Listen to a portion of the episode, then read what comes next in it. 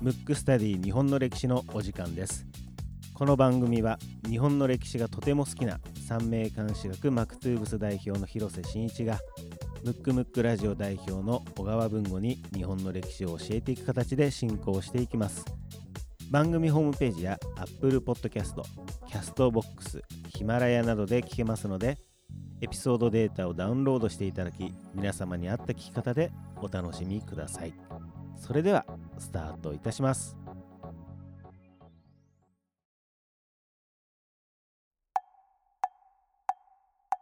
むくむくラジオだべ。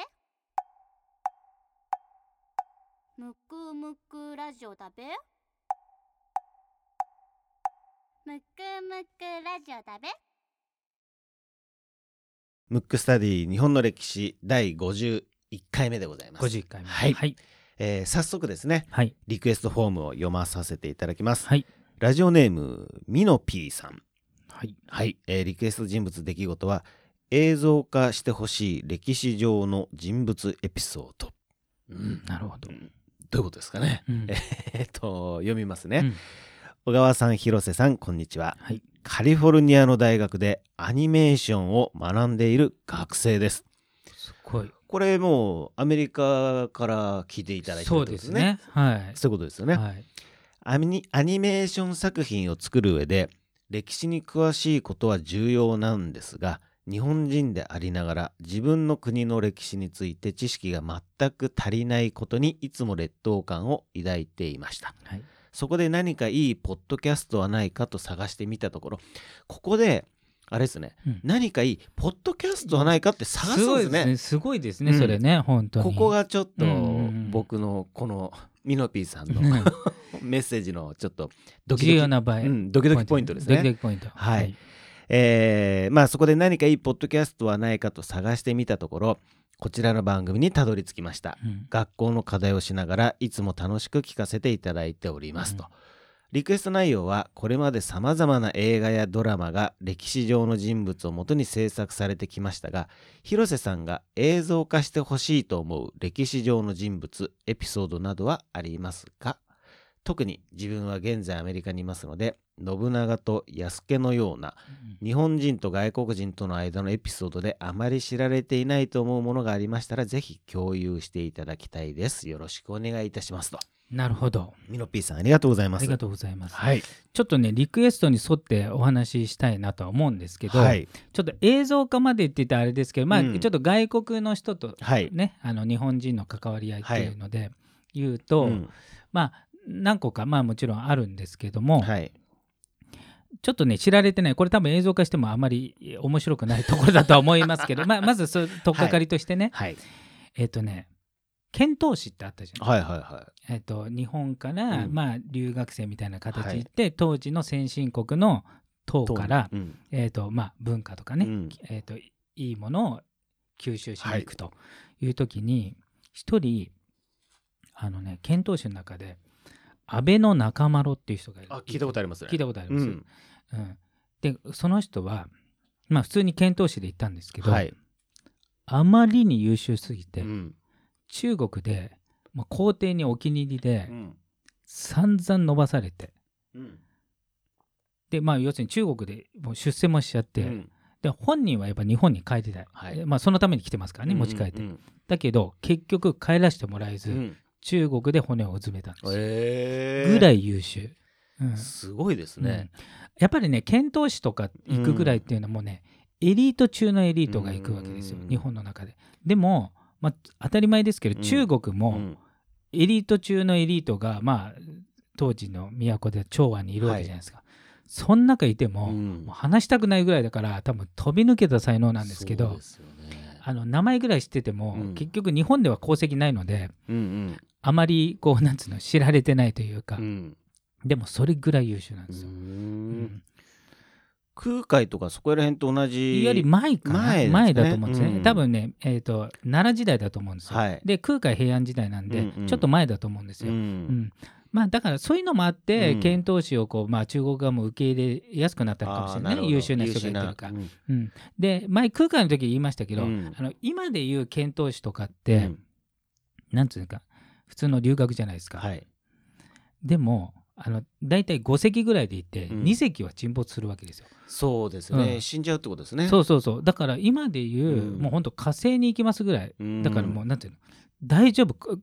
だから怖いレベルですよね。はいはい。あの死ぬ可能性がかなりある状態でうん。行きますから、だからなんつうの？こう今の留学よりもうん。ちょっとこう、怖いというか肝が据わってないうん。とダメだし、あともっと大義がないと、うんうん。例えば自分が知りたいレベルじゃなくて、うん。国の役に立ちたいとか、うん何かを本当に、えー、と伝えたいとか、うん。そういうのがないとやっぱちょっといけないですよね。ううん。ん怖い怖いですよね、まあ、単純にねそうそうそう。単純に、うん。うん。例えば今だって、えー、と未開のねうん。例えばなんとか族みたいなところにうん。行ってこいみたいなね、うんまあアマゾンの中、うん。そしたらまず伝染病も怖いかもしれないし、はい。たどり着くまでも怖いし、うん。中で何をどうなってるかも分かんないじゃないですか、うん。そんな時代ですからね。いやいやいやいやそうそう。ですね。安倍の中丸さん。あ安倍の中丸さん、うん。だよかったらちょっとね調べていただければと思って、はい。あのとにかくあの日本では功績ないですよ、うん。あのそのまま要するに若いうちに行って、うん。結局ね40年ぐらい拘束されて結局帰ってこれない。だからあの時代で40年だから、はい。うんだからもう結局帰れない、うん、になっちゃったんですうね。ん。あとはちょっと時代が、あの先に行って、はい。あの戦国時代。はい。意外と。あの先ほどエピソードでやったはい。信長と安家だけありましたけど、その時って結構来てるんですようん。外人が。うんあの宣教師で、はい。あのその時まあ有名なフランシスコ・ザビエルからはい。始まって、うん。であの人たちイエズス会ってい。はいう人たちで、うん。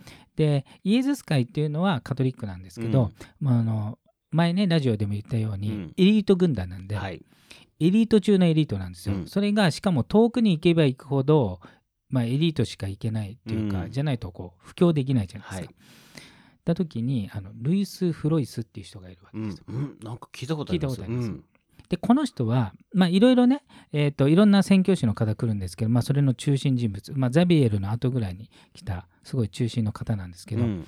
この人がいろんな書簡を書いてるんですうんうよ。ん。で当然ですけどまあえっ、とヨーロッパの先進的なはい。ものを、まあ、いわゆる戦国大名に送って、うん。要するにままあなんていうんですか？贈り物たくさん送ってこう仲良くなるんで、うん。で向こうと要するに戦国大名側としても未知のものをうん。たくさんもらえるし、うん。情報もらえるから重宝して割といろんなとこにこう入り込んで、うん。だから日本で割と、まあ、自由に言ってたら変ですけど、はい。動けて、うん。結構ね日記も残してるんですよ。うん。でそこから日本人がどういう暮らしをしてて、うん。まあ、どういうものを好んでとかどどういうふうなあの考えを持ってたみたいな書いてあるんですね。うんでそれによると当時あれですよさっきから何回も言ってますけど、はい。イエズス会自体がヨーロッパの中のエリート中のエリートが見ても、日本は飛び抜けて頭がいいとうん。うん書簡に書いてあるんですうよ。んだからもう人々はすごいと。うん。でこんなに、まあ、秩序だって、うん。要するに治安もよく、うん。秩序だってまあまあ要するに周りの人も気を配りながらはい。生きてる民族は見たことないって書いてあるぐらいなんで、でいろんな人とこう接触してて、はい。で大名も、まあ、もちろん変な人もいたと思いますよ強欲な人も。うんうんで信長に信長のことにも書いてあるんですけど、はい。こんだけ要するに世界に一度も出てないのうに、ん。世界の話を要するにあの人たちヨーロッパから来てるから要するに地球をこう巡ってきてるから、うんうん。実地でいろいろ見てたりはい。するわけじゃないですか。うん一回も外出てないのに、うん。こんなに物分かりのいい人はいないとかうね、ん。あと特に女性の民度が高いと。だかへえら教育、はい。えーとまあ、ヨーロッパでも、まあうん、今でもそうかもしれないですけど、うん。女性ってなかなか社会進出っていうのがうん。ちょっと遅いじゃないですかはい。男性に比べて、うん。だから今でもアジアとかアフリカとかってねね。教育じゃなくてうん。家のことをさせられたり、うんけど当時から女性の教育がちゃんとできてて、うん。でそういうのも驚嘆すべきことだみたいな書いてあったりとか、うん結構ね当時の日本の状態を、うん。ある意味客観視日本人じゃないから、うんうん。客観視していろんなこと書かれてるんで、うん。あのルイス・フロイスさんのうんから見た日本っていうのは映像化してもいいんじゃないかあなって。ー面白いかもしれないですね。そうそうそう。だから日本人から見た日本じゃなくてね、うん。もちろんあれですもんね。その書いてあるものはうん。残ってるって残ってる、あの全然残ってるんですよ。日記として。でしかも、うん当たり前ですけど日本中を、まあ、キリスト教にしたいんで、うん。当時の最高権力者に取り入るわけじゃないですか。うんうんだから、えー、と当時の一番力ある人と接触している、プラス街を歩いて、うん。まあ、庶民とはい。あの布教は庶民に対してするんで、うん。許可はこう大名にとってやりやりますけど、うんうん。だから結構ねいろんな、えー、とことが書かれててまあ、だから第一級の資料だと僕は思ってるんですけど。そうですね、うん。これ見てるとあれですね。これ見てるとまあうん。僕今うんちょっとルイス・フロイスさんの、あのーどんな人となりのはい。見てますけど、織田信長やうん。豊臣秀吉らと会見だから、まあそうそうそトップオブトップうとそうなのよ。お。話をして、はいはい。でさらにまあ宣教師ですから、うん。いわゆる街に出ていろいろ見てと、うん、でしかも例えば信長の家来がか書いたら、うん。信長側にか書くに決まってるわけじゃないですか。だからある意味中立なんで,、うんうん。でしかもまあ日本語で書いてないから、うん。多分見られないから、うん。もう本当にリアルに客観的に書く。ですよね。でそれがもう日本絶賛ですから、ままあ、また日本人のメンタリティっていうか、うんうん。そういうのを絶賛してますし、うん。あとはあのすぐねうん。燃えてなくなったうん。安土城とか、はい。信長が作ったあーあれも事細かく書いてあるんですよ。あのここにどういうのがあってとか、うんうん。ねそれは本人謁見している要するに言ってますから、はい。そこにはもうヨーロッパにもないレベルで、うん。この世のものとは思えない城だって書いてあるんですけど、うんだから意外と僕ね映像化は、うん。まあちょっと日本との日本人との交流のね友情的なものではないくなっちゃうと思いますけど、はい。ある宣教師が見た、うん。その当時のリアルな日本みたいうんうなん。感じで行ったら結構いいんじゃないかな。ね面白そうですね、そのルイス・フロイスとか多分その弟子なのかその後に来たあのバレンチーノだっけな。なちょっとそういう名前ちょっと忘れましたけど、うん。あの辺の人たちっていうのは結構日記書いてて、うん。しかもまだあのキリスト教が禁止じゃないので、うんうん。結構大っぴらにああそっか。そうそうその後あの秀吉あたりから弾圧して、はい。正確な弾圧はあの徳川になってからなんで、ううんん。だからそれまではね割とねあの大名自体がもうキリスト教化してるとこもあるぐらい、うんうん。キリシタン大名っているぐらいだから、結構自由を与えられてるんで、うん。すごくいいんじゃないかなと。うん。ちょっとね興味ある方はね、うん、僕もなんかちょっと読んでみようかな、うん。フロイスフロイス日本史っていうのがありますね。あの結構ね、めうん。えある意味メジャーっていうか、うんうんで何回も言いますけどフロイス自体は超インテリですから、うん。うん。うんだからあの普通の人のうん。日記じゃないので、そうそうそう。そうですよね、うん。あでもなんかね写真もちょっとうんこれが本人かどうか置いといて、なんかかっこいいですよ。そうそうそう。うん。フロイスさん、うん、そうなんですよ。へえだから意外とこれも知られてないかな。うんうんうん。文庫は、まあ、えなんか聞いたことそうある僕はねだからねルイス・フロイスといううん名前はちょっと聞いたことあるぐらいで、うん。うんうんそういう要するにそういうことをしてるっていうのはちょっとわからなかったうんですね。だからある意味ザビエルさんは、うん。あの最初の一人ですけどそこまで日本に影響というかあんまりいなかったんですね。そうだからルイス・フロイスの方が多分いていてさらに日記まで、えで日本史っていう本ですよ、はい。うん、なんかいっぱい出てるみたいですね。だからすごくね僕読んでて、うん。なんかね日本人として誇りを持ったというかうん。ん。そっかでもやっぱザビエルの方がなんか強いですね。でやっぱりあれですよあの絵ですよ。あなるほどね。絵と写真ね。あ写真分ね。もう、うん、絵っていうか教科書にあそうかそうか。こうってやってるの多分聞いてる人ほとんどがあのイメージつくと思うんですけど、あれのザビエルの絵がやっぱりね子供心にインパクトがあるかねらね。強ぎ、すぎたんで、あと確かに子供心で、うん。あまあまあ日本のね歴史通史で並ぶからはい。並ぶから、うん。要するに古代から現代までやるときに戦国にスポット当てたら時間も足りないからうね、ん。うんやっぱ最初こういうの広めた人ってなって実際の中ま街中歩いてとか、はい。でしかもルイス・フロイスはうん。その安土もそうだし、うん。その後の秀吉の大阪もそうだし、えー当然京都もそうだし、うんうん。えー、とあと堺って言って、うん。あのえーそこもすごく栄えててあの千利休がいたとこですけど、うんうん。そういうとこも全部見てるんで、だから逆に言うとあの人がいたから当時の日本がよくわかるっていうか,、あーそっかか。だって日本人は逆に言うと他の領土とか行けないから、うん。ん。あもう別のそうそうそう。国になるもう国がだから日本って概念ないんで当時はね、うんうん。うん。一つの藩がもそうそううそう。国ですそうそうもんねそうそう。へえ面白いですね、うん、だからちょっとね今話しながらルイス・フロイスにたどり着くと思いませんでしたけど、はい。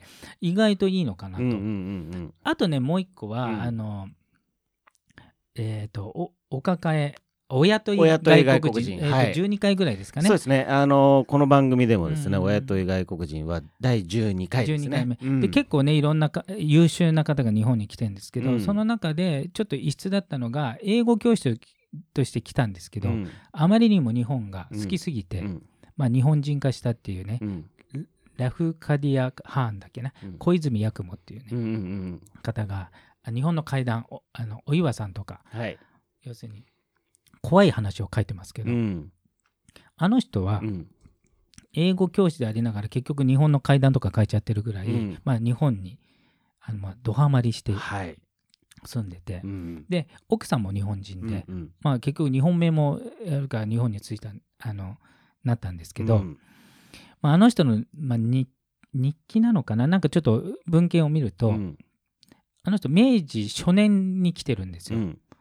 その時点であえ明治初年じゃないな、えー、と江戸時代末期かもしれないですね、はい。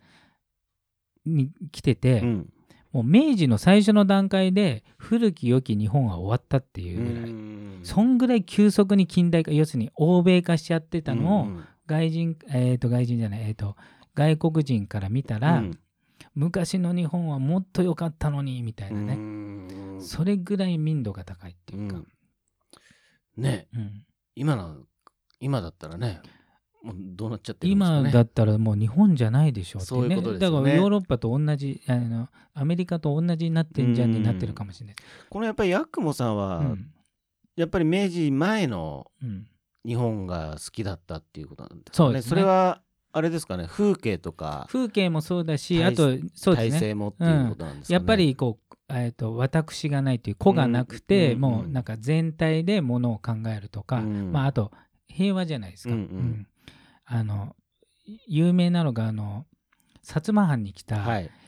ウィリアムっていう医者かな、うん。なんかが薩摩には警察がいないと。まあいるんですけど、うんうん。いないと。それはなぜかっていうと、うん。犯罪者そのものがあんまりいないし、うん。いたとしても要するに周りの人がんまあなんていうのもうその人に対して、うん。まあ、自首を促なんていうんですかね、まあ、うん。要するに責任取れとはいなるから、い、ちいちその制度的にあんまりいらないっていうか、うんうんだからこう生き様が、えー、といろんなタイプがありますけど、うん。日本ってどっちかというとお天道様が見てる系じゃないですか、うんうんうんうん。要するに誰かに言われなくても、うん。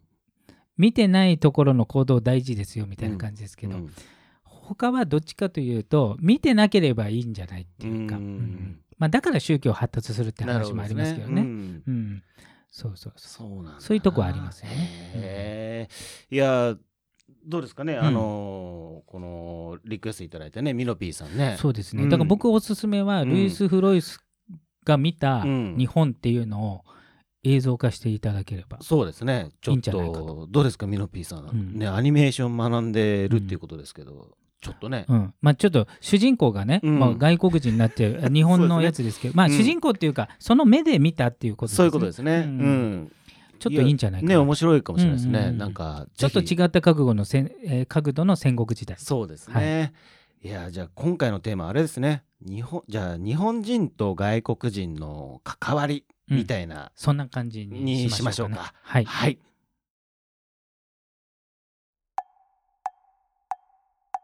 むくむくラジオだべ。